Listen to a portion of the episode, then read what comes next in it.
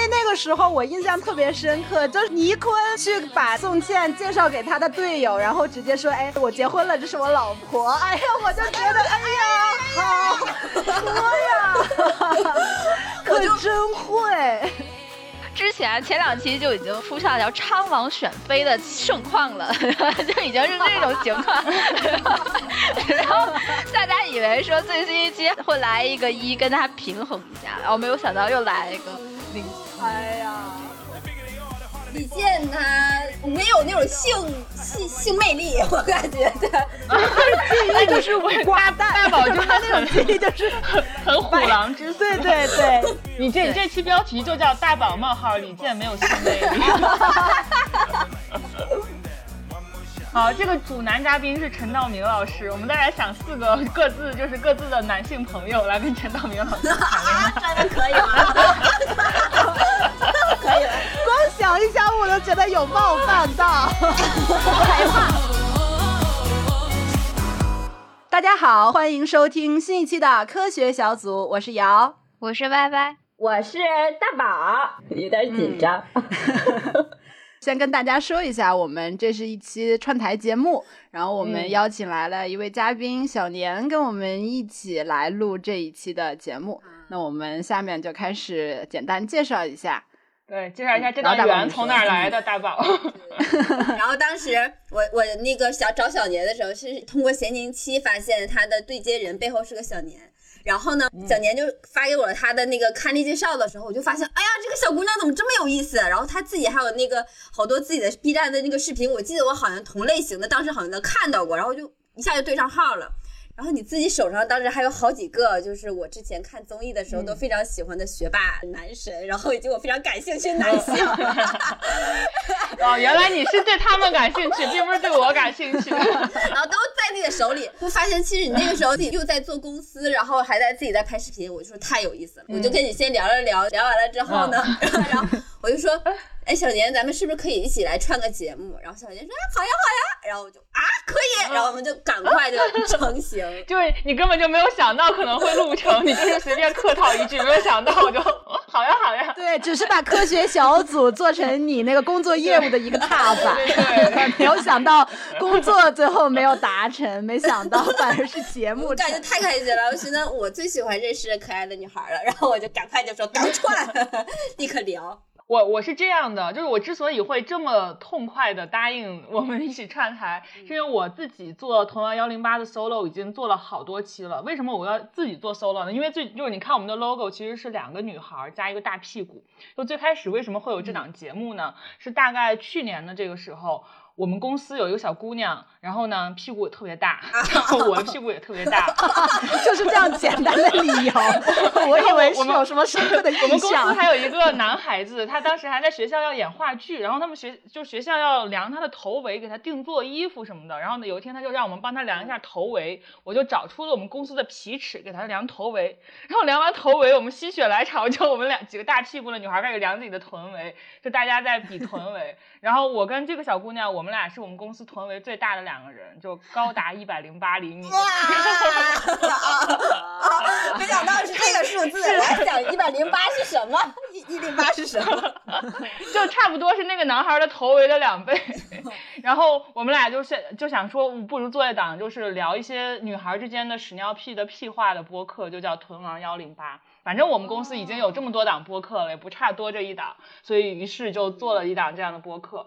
然后呢，就开始邀请各种各样的小姑娘啊啥的来聊天。结果做到后来，就是跟我一起同为都幺零八的同事离职了。然后我心想说，那这咋弄呢？他说没事儿，你可以自己做下去，我可以经常回来看你。我说好，然后我就自己继续来做这个。但是我之后就是慢慢的，有时候会找同事一起聊。后来就发现，尤其是我今年春节过后，我把我们公司的员工都变成线上办公了，那也没有什么同事能过来跟我一起做这个播客了。然后我就开始自己 solo，自己 solo 发现也挺好的，就跟跟听众聊一下最近看了啥书，最近有啥事儿，有啥感想。嗯，每期反正自己逼逼三十分钟。然后于是这时候就遇到了大宝嘛。他说想串台，我心想，哎，终于终于有人来我这个盘丝洞了，赶紧答应。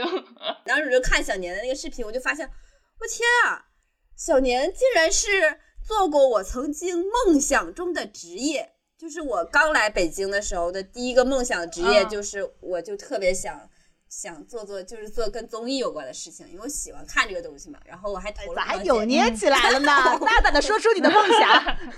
我想做综艺，然后那你为做综艺做过什么努力吗？我写了一份简历，然后然后我当时我当时是投了跟视频有关的，然后投了跟出版有关的，然后视频没要我才进了出版，就是这么一个职业发展路线。啊因为我们也是磕 CP 比较多嘛，然后最近还有好多就是特别奇妙的，然后新奇、很好玩设定的那种综艺也都出现了，然后就觉得，哎，那我们正好就从满足我们听友的需求，然后我们正好邀请小年，我们就一起来聊一聊我们这些年看的恋综的这些事情，就想聊聊这个。啊！结果发现我是个不看恋综的人。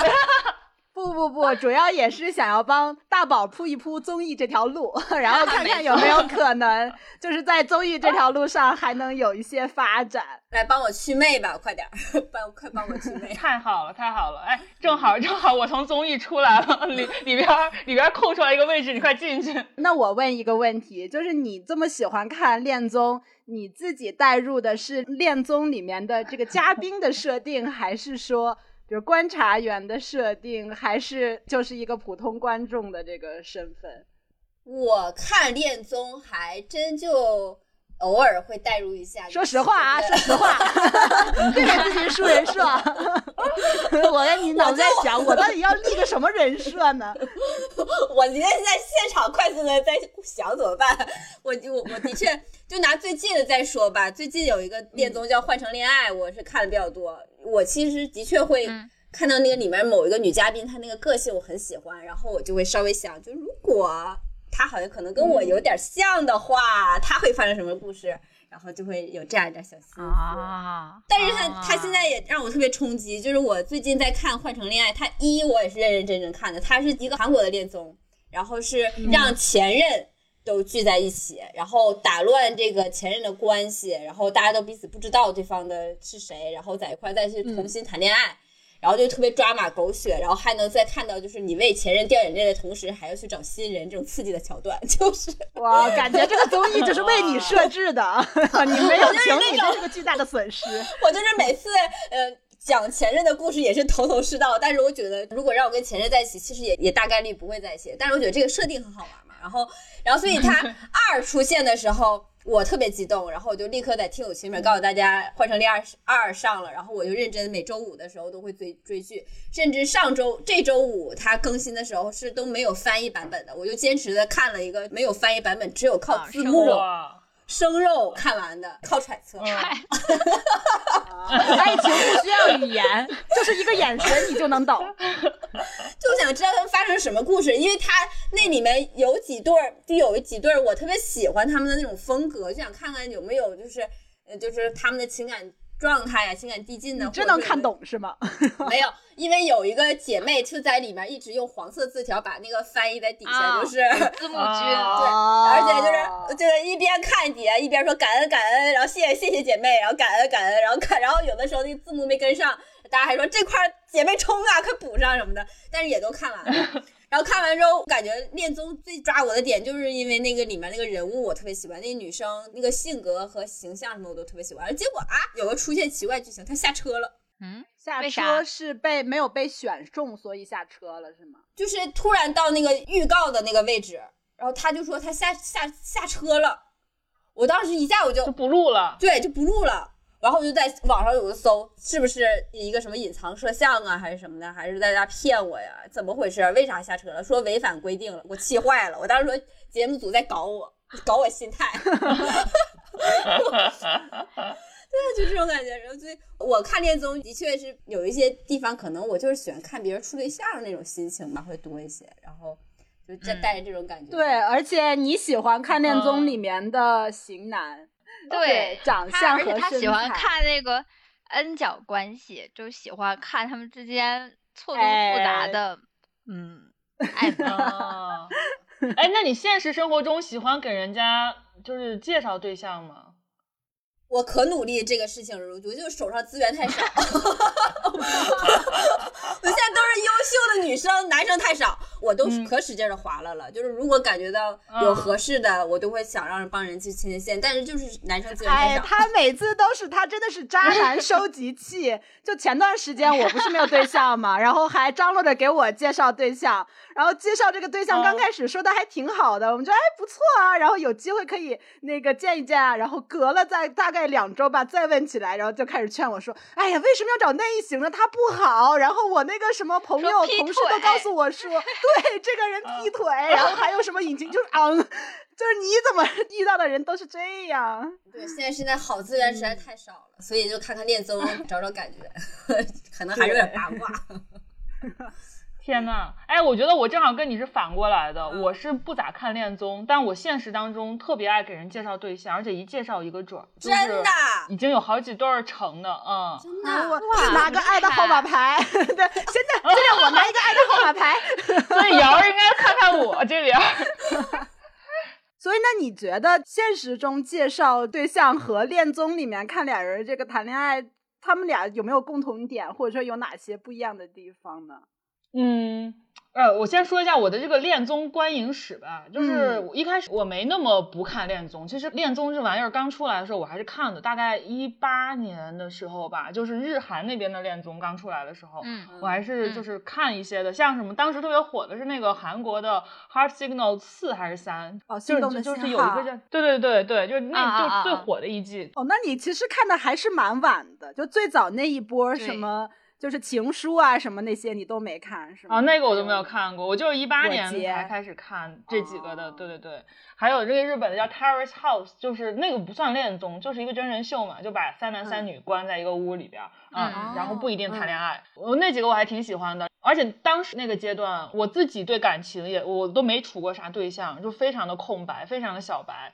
然后呃，后来不知道，就是可能就是某一年到了，就是突然开窍，然后我自己的恋爱事业也红红火火，然后呢，我也不看恋综了，桃然后我现实生活中给别人介绍对象也就突然开窍了，我就觉得，哎，我我就我觉得这俩人能成，就最后证明这俩人果然就能成，啊，就是一种神奇哎的、一种神奇的光了，一种突然感觉被上帝嗯之手、而且我也不。用看，我也不用看这两个人在一起的时候是啥状态，我就是心里边把这两个人的前史过一下，就是这个人啥性格，然后什么经历，他喜欢什么类型的，他之前男男女朋友啥样，那个啥样，然后我就觉得他俩能成。然后呢，后来就有一些因缘巧合的机会，不一定是故意给他俩介绍对象，有的时候我是把这个女生介绍到这个男生的公司里面去工作，就是这种关系，最后他俩都能跟我说他俩好上了。哇！节目之后咱俩必须要留个联系方式，哎，是不是？终身大事就靠你了。我喜欢你这个雷达。I hope you're looking at me now from the corner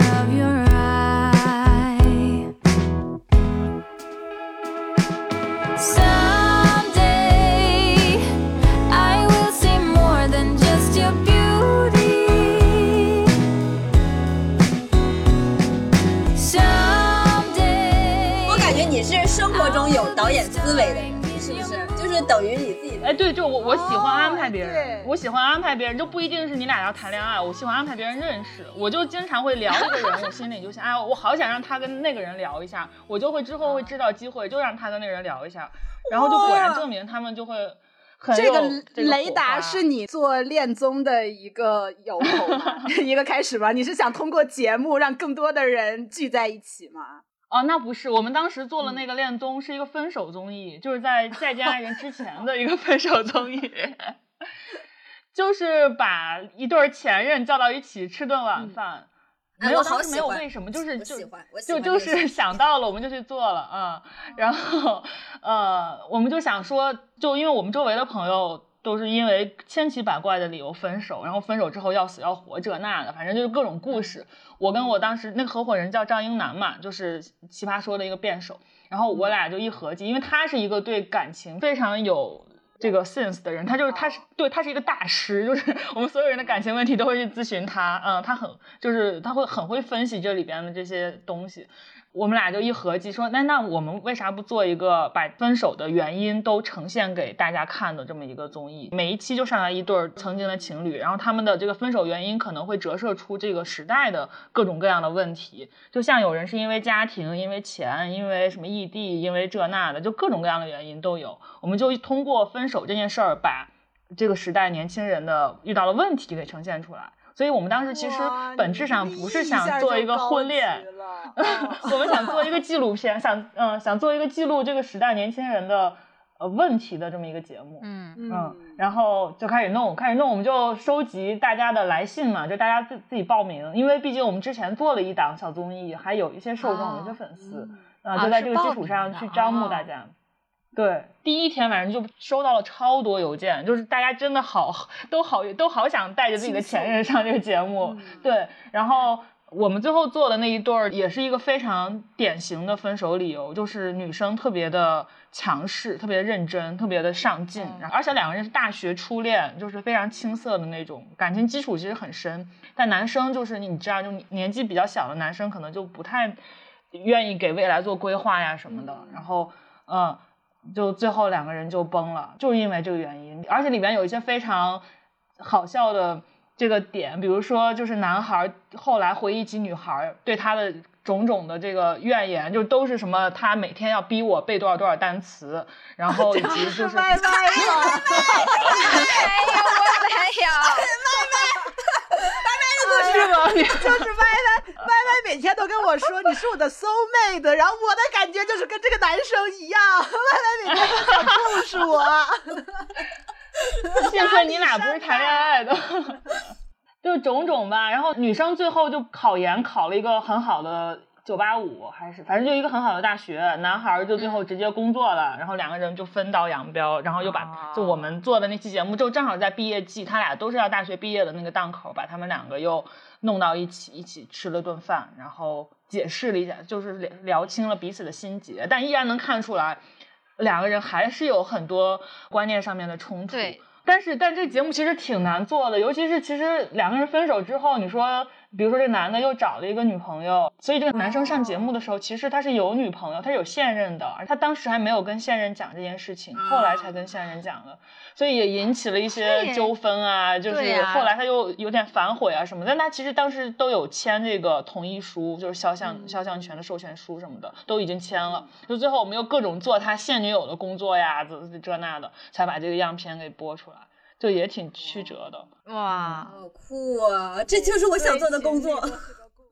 就是因为你刚刚聊到恋综的好多就是背后故事，突然让我们想到我们之前录那个《再见爱人》那期节目的时候，嗯其实那也是我们为数不多看过的一些恋爱综艺。一起看过的我都看过了，对，哎，三个人一起看哇的，为数不多的。啊 对，因为我们可能之前，比如说我之前看的预期，其实就是说，我想看看这些人为啥分手，就是这种简单的理由。但没想到，就是看到之后，反而从里面看到了很多，就是人跟人之间相处的不同模式。比如说，我记得我那个时候从节目中好像知道说有那种情绪价值这种东西，就不一定说两个人在一起一定要是他比你强，或者有很多其他我们当时认为的一些比较老派的那种门当户对的概念。嗯常规人眼里看到的般配，就是哎，对对对，嗯其实是、是有很多非常不一样的这个东西。我是觉得，就是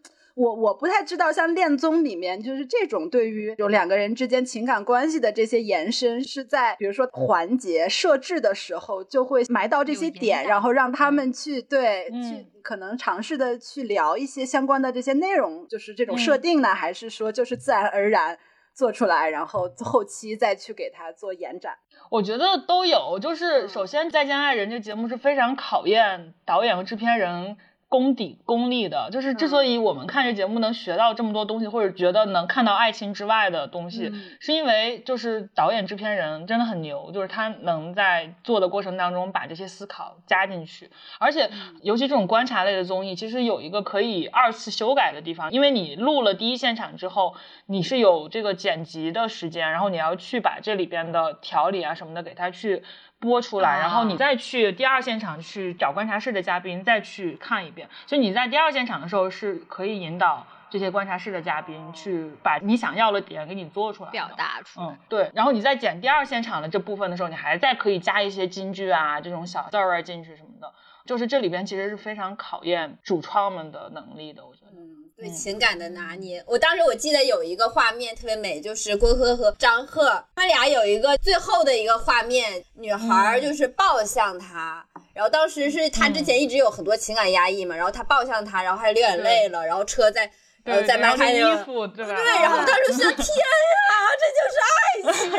对我们当时就是因为这个画面，所以给我们那期节目起的题目叫做《郭柯宇张赫爱你》，就是这样。没想到下一期就被打脸了。然后番外篇打脸了，然后番外篇下头了，啊就是说，嗯，爱情综艺你永远不看到最后，甚至不看到就几个月之后，你都不知道会发生什么事情，就不敢随便瞎磕。就是你当时还觉得他们那个感情、那会儿那么真挚哈，你你都觉得我是显微镜女孩，我看懂了，就是他们俩就是有一些误会，没说清楚啊，只要哎两个人。都互相喜欢，对，嗯就好了。然后自己还是大放厥词，说他们俩的感情就是今年最美的爱情。然后结果到了 番外，然后就感觉、嗯啊，好像有一些东西，难道是演的啊？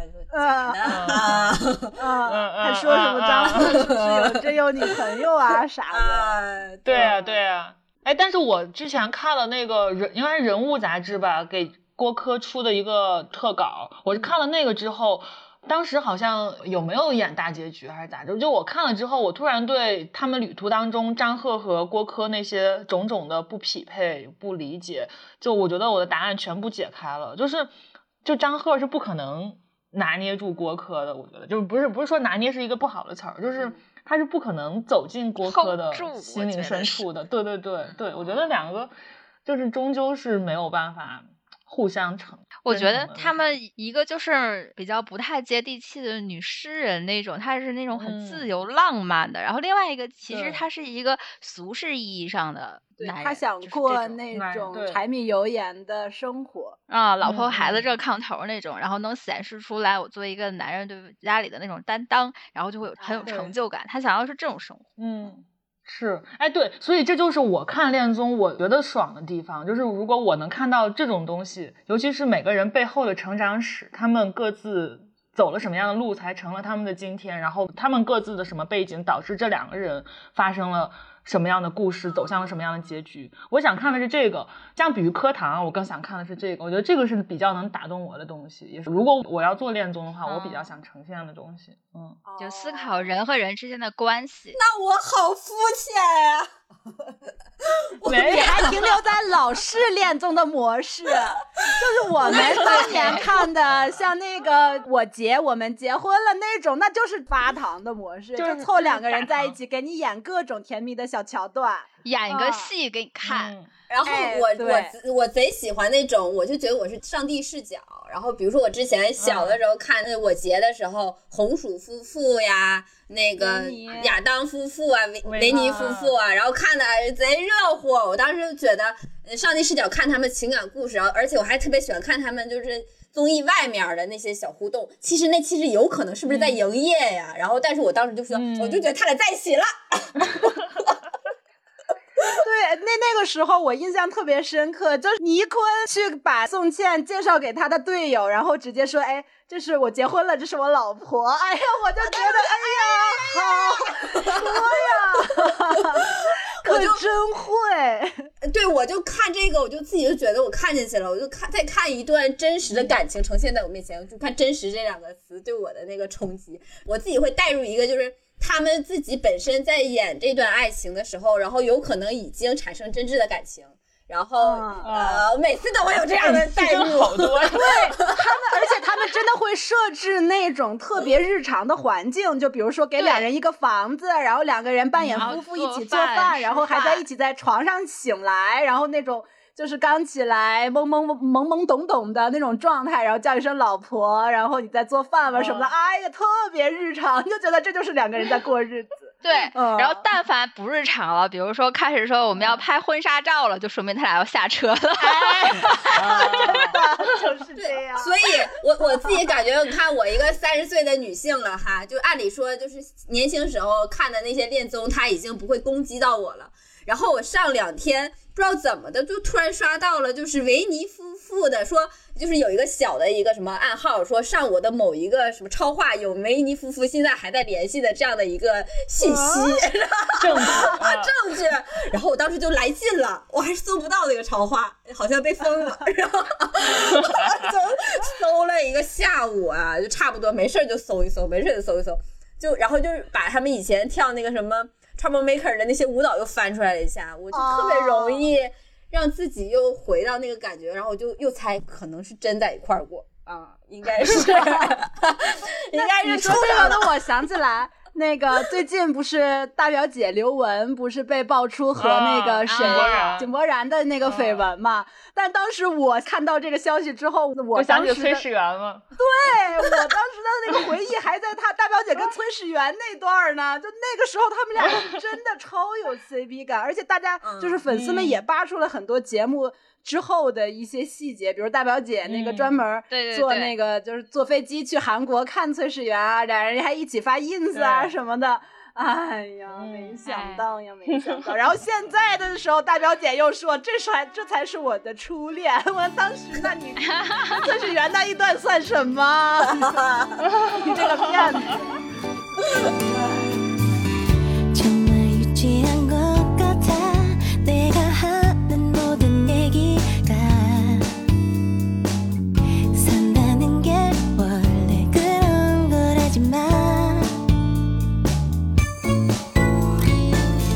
所以说，我觉得这就是为什么我现在年纪大了之后就追恋综追的少的原因。就是年轻的时候就特别喜欢看课堂这种，就当时是我觉得忠实爱好者，但现在就更偏向于看一些是真实情感关系的情侣，就不像是素人相亲的那种形式，类似于《再见了爱人》这种就比较喜欢。然后，嗯，好像最近正好因为《语义错误》在韩国火了嘛，所以说韩国一下子出了两档，都是跟那个 LGBT 群，对对对，啊然后嗯，啊，然后一个叫《男人们的恋爱》，另外一个就叫《Mary Queen》嘛。然后我就觉得，相比《男人们的恋爱》，就《Mary Queen》就感觉更对我的胃口一些，因为他是真实情侣，然后他就是能看出啊这种真实、真情实感，是人和人之间的那种感情羁绊，还有一些会真正面对的一些问题，就不像那个《男人们的恋爱》吧，他虽然嗯。也有那些宫斗戏码哈怎么不，能拉但是踩啊？就感觉你等会儿不能拉踩，别拉踩，你换一个说法，你 的不是个人有个案嘛，但是男人恋爱就是他就还偏向于之前的恋综，感觉还是有一些宫斗戏码呀，然后各种猜、嗯对，然后猜小心思啊，就是那种，我感觉可能就是这个是一些上年纪之后的一些表现。你怎么用上“上年纪”这个词儿呢？不能服老咱们。上年纪，追求真实，现在其实主要是男人们的恋爱里面那些男嘉宾不是你的菜，没有办法带入到磕 CP 的情境中。对，这个应该是。而且他们好像那个类型比例不是特别的那个均衡，好像就零多一少。是在担心零哦，我就知道零一的问题是吧？真的啊，现在就是大家都是猜猜嘛，因为他没有嗯。公布型号，然后就是大家指的也都是自己凭空猜，然后现在就是极端的猜都说是六零一一，嗯，就好像是最新一期、啊好不容易又新来了一个男嘉呀宾，结果又是一个零，然后之前前两期就已经叫什么叫出现了叫昌王选妃的盛况了，就已经是这种情况，然后大家以为说最新一期会来一个一跟他平衡一下，然后没有想到又来了一个零，嗯、哎呀就是这，样。后宫的争斗更剧烈了。这种的咱们国内应该不敢做吧？这个太太对呀、对呀、哎，小年你不是之前做过一档？对，我们我们之前做了一个拉拉的，但是它已经被下架了。是吗？播了几是？是，当时是播了一半儿吧，我记得，我我都忘了。当干当时应该是啊二零年年初的时候，是一个拉拉社交软件找我们做的，就是他，因为他当时就是还挺红火、挺风光的，就挺多钱的，他就开始想要做自制综艺，就找到我们，就想找一个年轻的综艺团队嘛，搞得活泼一点的。嗯，我们既然有钱就做呗，然后就就开开搞开搞，然后反正录都录完了，做也都做完了，但是后来就是春节前后吧，说这个所有的网上的这些资源都下掉了，然后据说他们那个软件的两个创始人还被叫去喝茶了。啊，这么夸张？啊对，到今年年初，就是二二年年初吧，这个软件就已经关了，黄了。啊，但是当时我真的是通过做这个节目了解了非常多的拉拉的知识，因为我可能自己的就是 gay 的朋友会比较多，我我其实生活当中拉拉的朋友相对少一些。咱俩互我就不知道那你跟王大宝可以 相互平衡一下。让我们俩朋友圈交融一下。对，哎，你继续说，就所以你在录的时候有什么哦就是他们中间的趣事？我在录的时候，我真的有怀疑过自己的直弯，哎，就是看到那些帅气的 T，就真的很很好，是吧？就 very good，对吧？我但我觉得你可能还是就是会潜意识里把他们当成男生吧，是不是？我觉得就是顺直。我今天学了一个新词叫顺直，对对对嗯顺直女。就顺直女的话，还是会把人默认的就分类，就分成男女。就是比如说，不论是拉拉还是同志，偏男性化一点的就是男生，偏女性化一点就是那个女生的角色。顺直这类的人群就就怎么说，潜意识里会去干这个事儿。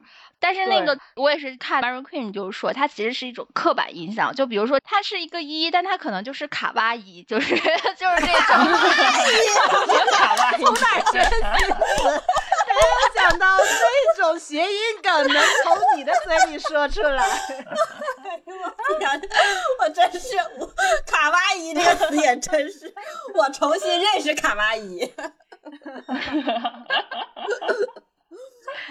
笑死我了！但是好有意思呀！你那时候做这种这么大胆的这种类型的综艺，你目前讲的东西都没有办法让我就是对综艺制片的这种类型的就进行祛魅，你知道吗？祛魅？没有办法，我就内心我就更加火苗更加隐隐的燃烧。而且大宝就觉得我这个资源，就是不管从我自个人来说，还是周围的我的还是我个社交圈来说，对，完全够做一档综艺的。哎呦，进进不了这行难受。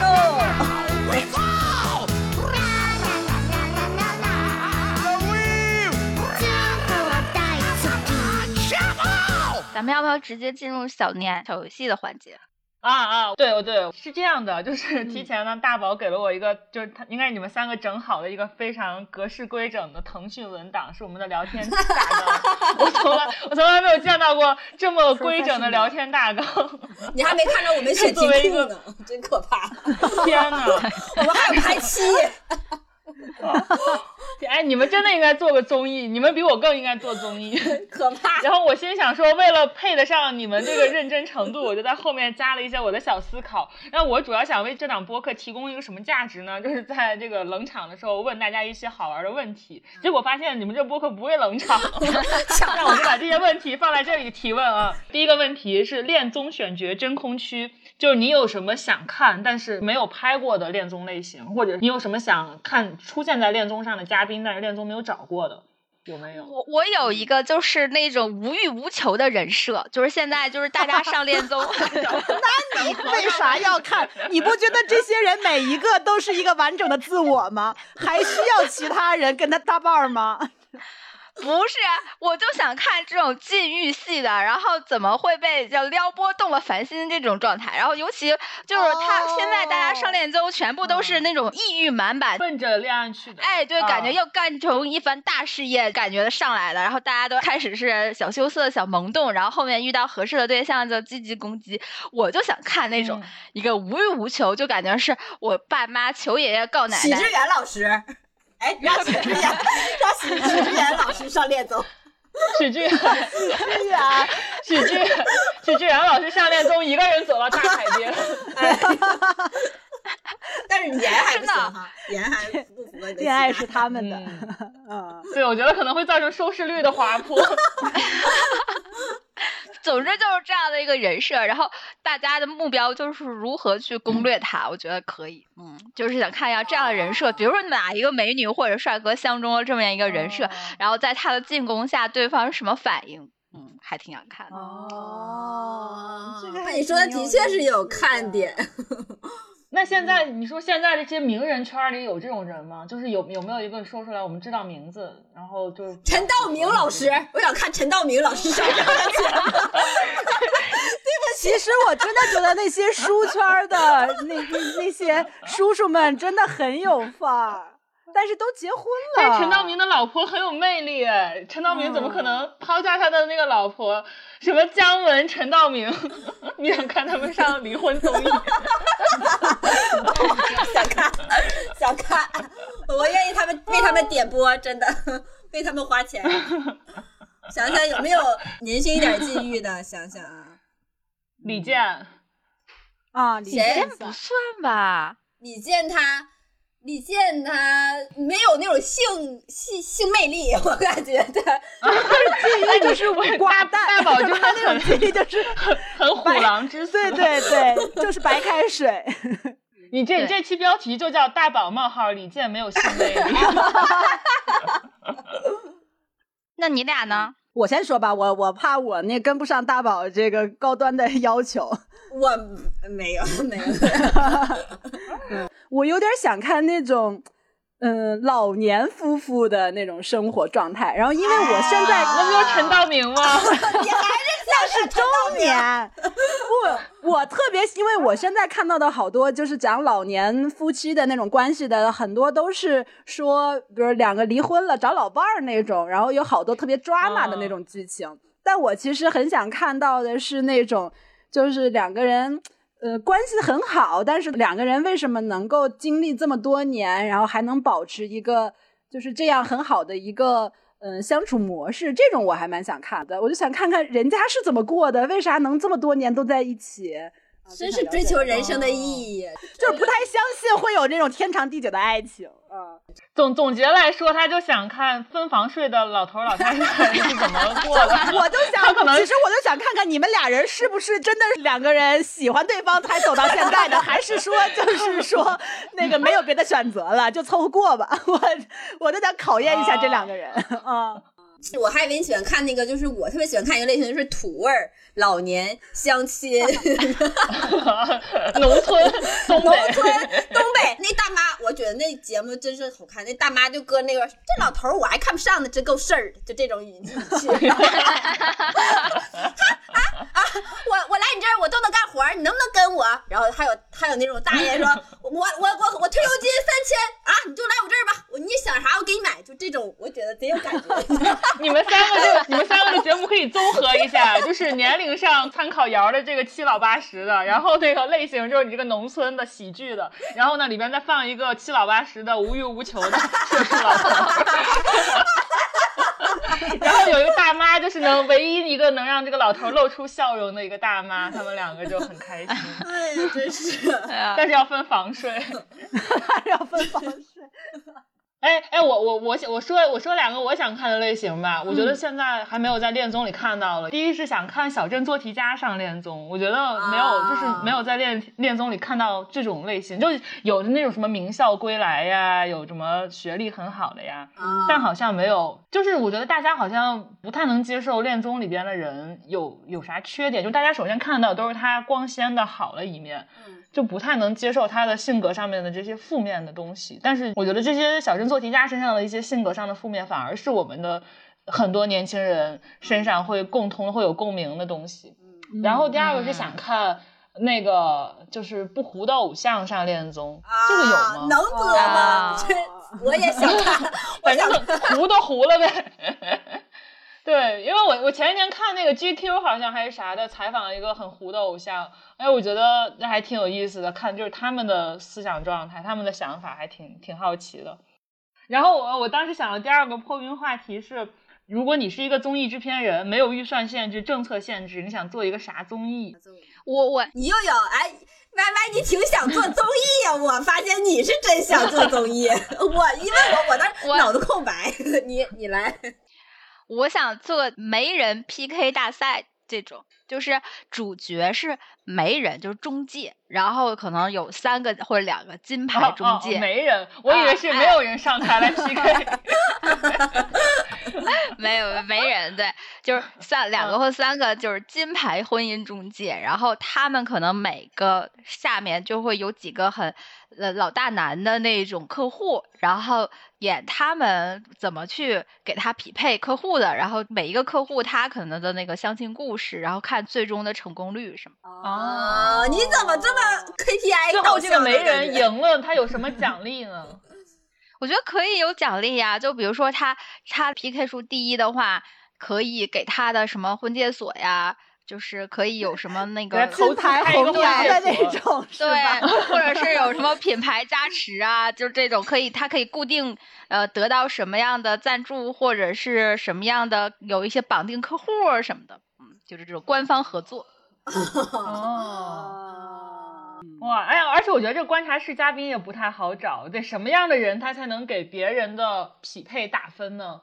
什么样？沈一得多菲老师让多有阅历。沈一菲老师现在是固定嘉宾，固定。但是爱情不就奇妙在那个很多大家觉得不匹配的人，结果人家还是真心相啊爱。是啊，其实我觉得他不需要多权威，只要类型够多样就可以。嗯，就相当于你能囊括哦多种视角，然后去看看它到底匹嗯不匹配。嗯我做不了综艺了，我干不了这样，这活儿不好干。对于爱情的幻想太简单。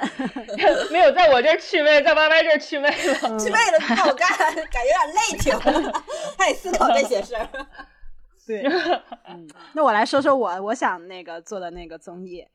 我其实想做的，如果在中国做的话，我想做一个综艺，类似于就是那种开发大家性向的那种综艺，就是。你怎么乱伦大会突然那个小脑袋就抬起 来乱搞了？大会，对，因为我是是觉中国版的得，火人节呗。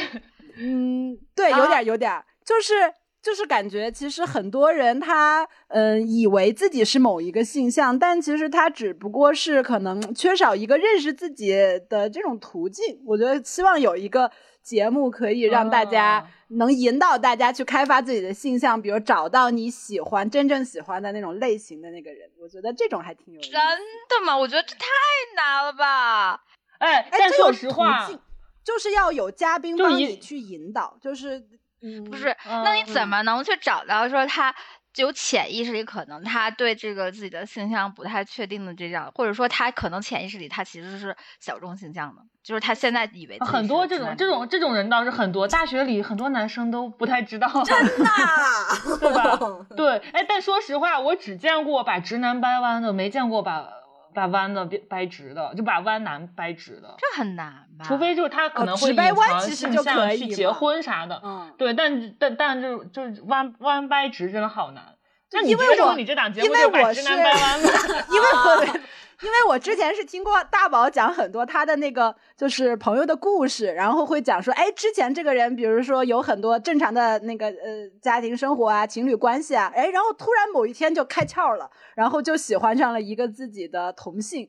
然后最后就是还嗯经历过一番特别，嗯、这个曲折离奇的这种挣扎，对，最后嗯两个人在一起了。我就其实我特别想，就是把那一段儿就是他纠结和开窍的那那那那那个地方能够展示出来，就是他我跟你讲怎么哎，突然这个畅想特别美好，哦但是实操起来绝对会被家长告的。哎呦我天哪！你的节目不会被家长告吗？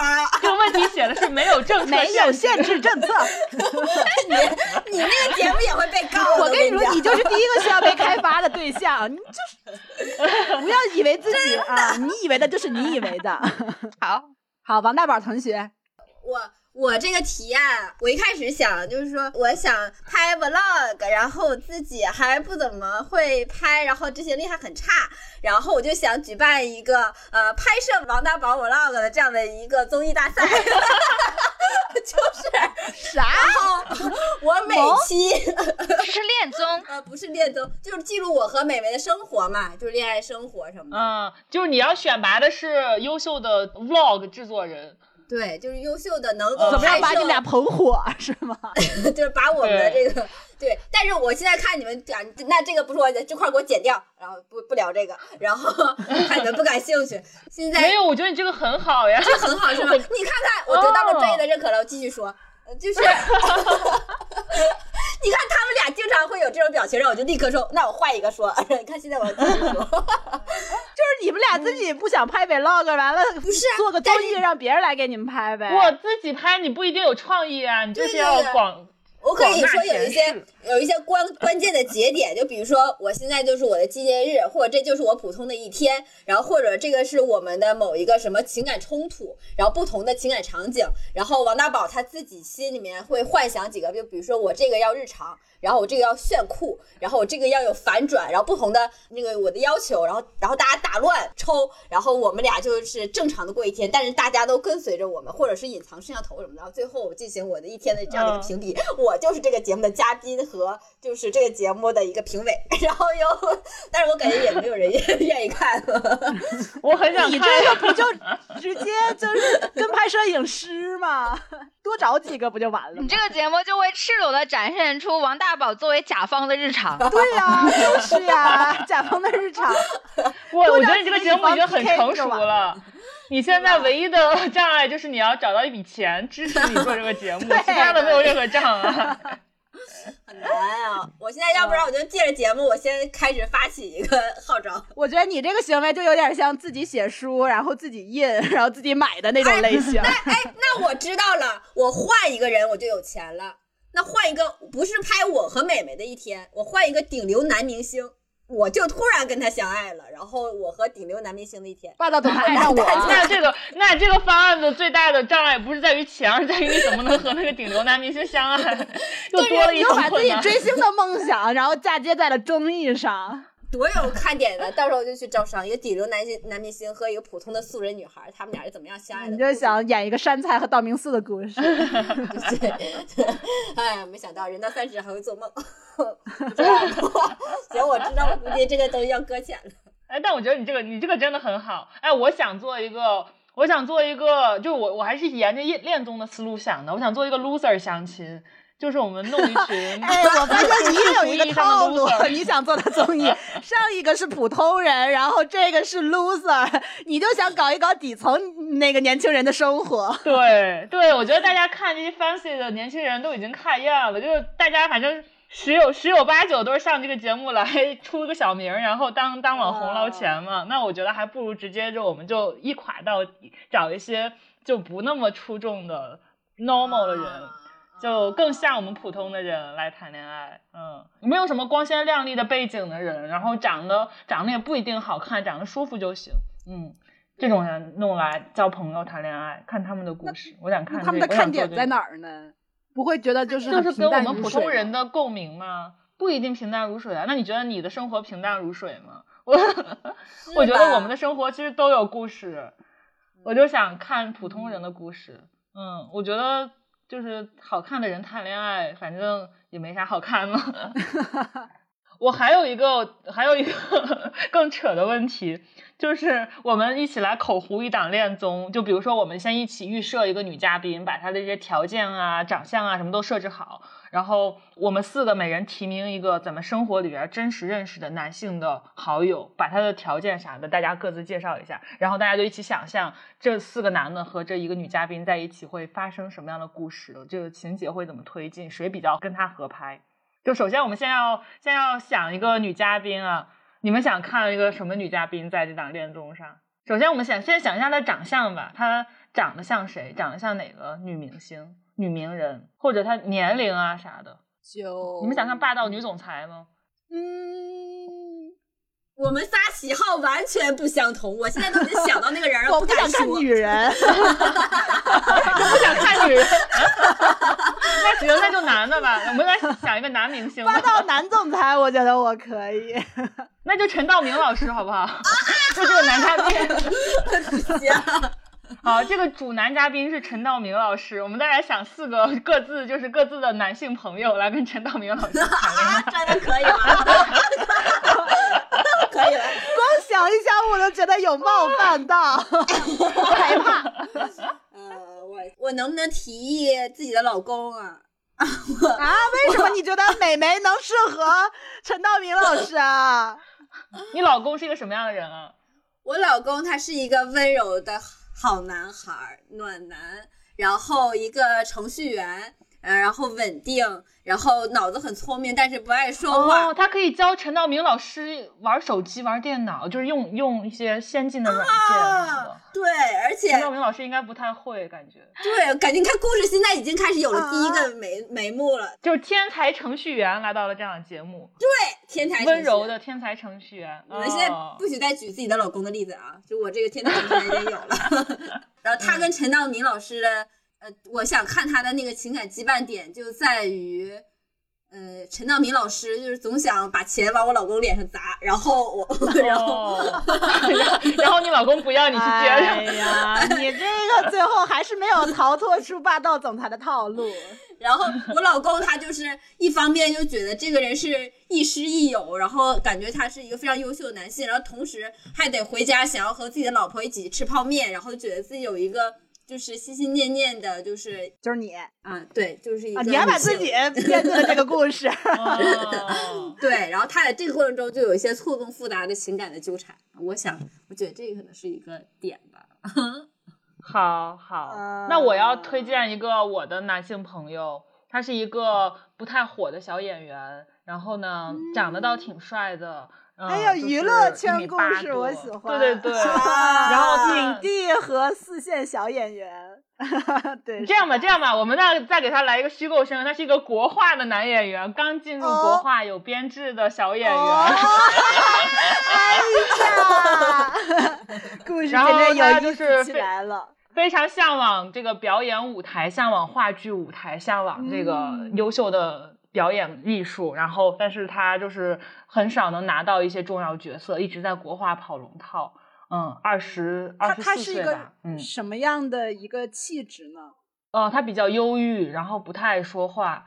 嗯，也不太会说，跟别人说话会脸红的那种。但他一到舞台上，整个人就绽放了。就是，但但是即便如此，他也只能拿到一些小角色，就跑跑龙套，没有什么台词。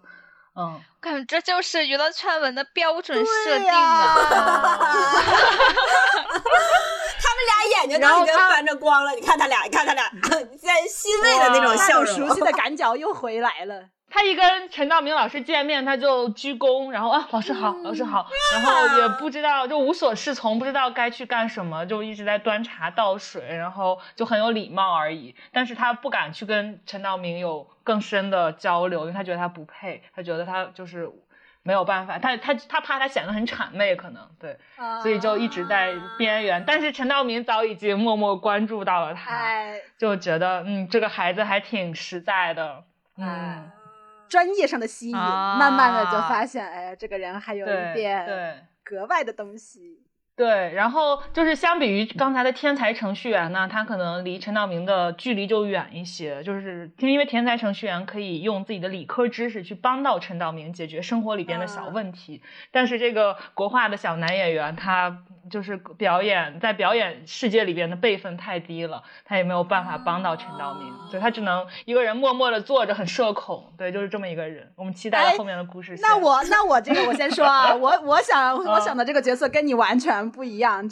我设想的这个角色有点像陈柏霖早年的那种形象，就是一个哦特别阳光剑气的小狼狗。就是他是那种哦完全不怕来什么陈道明的那种啊，然后他觉得影帝又怎样，然后会很直白的表白，我就是喜欢你，然后怎么样那种 啊。哦，然后可能陈道明还是有一点，就是他会有很多这个身份啊或者思想上的犹豫，然后他觉得自己，嗯，我怎么能够有这种跟你有这种发展？然后嗯他就会那个男生就会很霸气的说。就口嫌体直。对，可是我就是喜欢你呀、我知道你也喜欢我，我们为什么不能在一起？就是会有这种，哦我的天呀！完了完了，天才程序员的风头完全被抢了。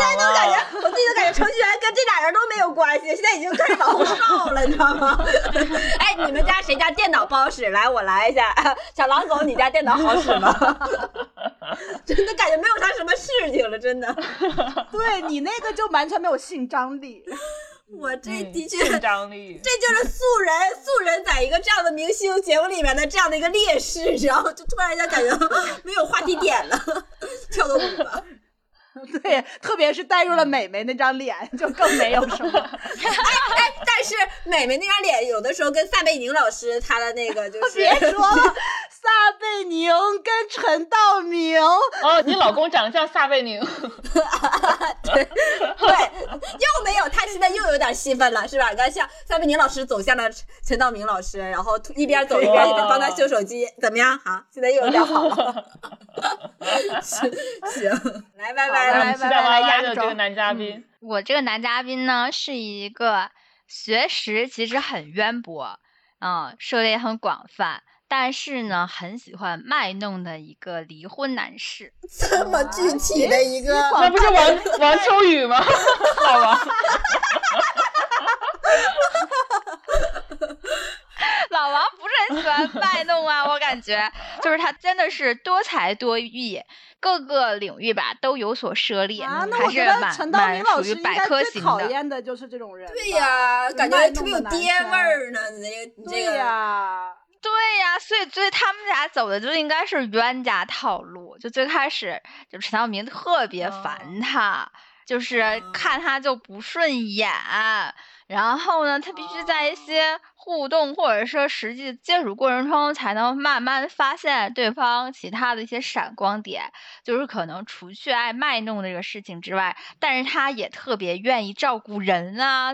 嗯，就是他其实他卖弄的表象下，是他一颗热忱的心。嗯，就是这种。嗯哦，哇！我想起了陈道明曾经演过的电视剧《围城》，里边有些人物有些撞型。啊，有点有点，天呐，就是就像是一个花孔雀的那种角色。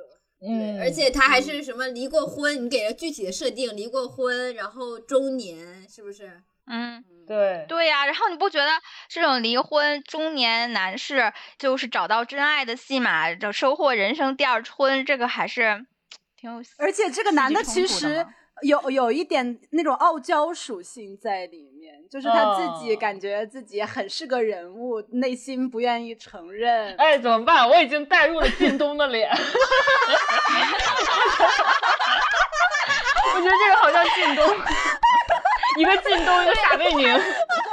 你 瑶，你这是谁？我这是陈柏霖，你们然后这里是陈柏霖，然后我是四字吧，我是我是我是拿到了编制的四字，妈呀！啊，好想看呀、哎呀，挺有意思的，把这些人凑在一起，整个恋综挺好。嗯，挺有意思。最后看陈道明老师花落谁家，噔噔噔噔噔噔噔。哇，等等等等，哎，这我绝对就是我觉都不睡，我也要把他追起来。太神奇了！哎，真没想到，我们这一期差不那差不多了，来，谢谢大家听我们这一期的节目。对谢谢大家对我们的包容，对，也谢谢陈道明老师。希望大家继续支持陈道明老师啊！可以不喜欢我们，但一定要爱他，就是。对，哎，我们这一期可以放陈道明老师的在封面上。哎，对，哦，礼貌嘛，然后周围四个男人没着听到礼貌乐。我们下次再见，拜拜。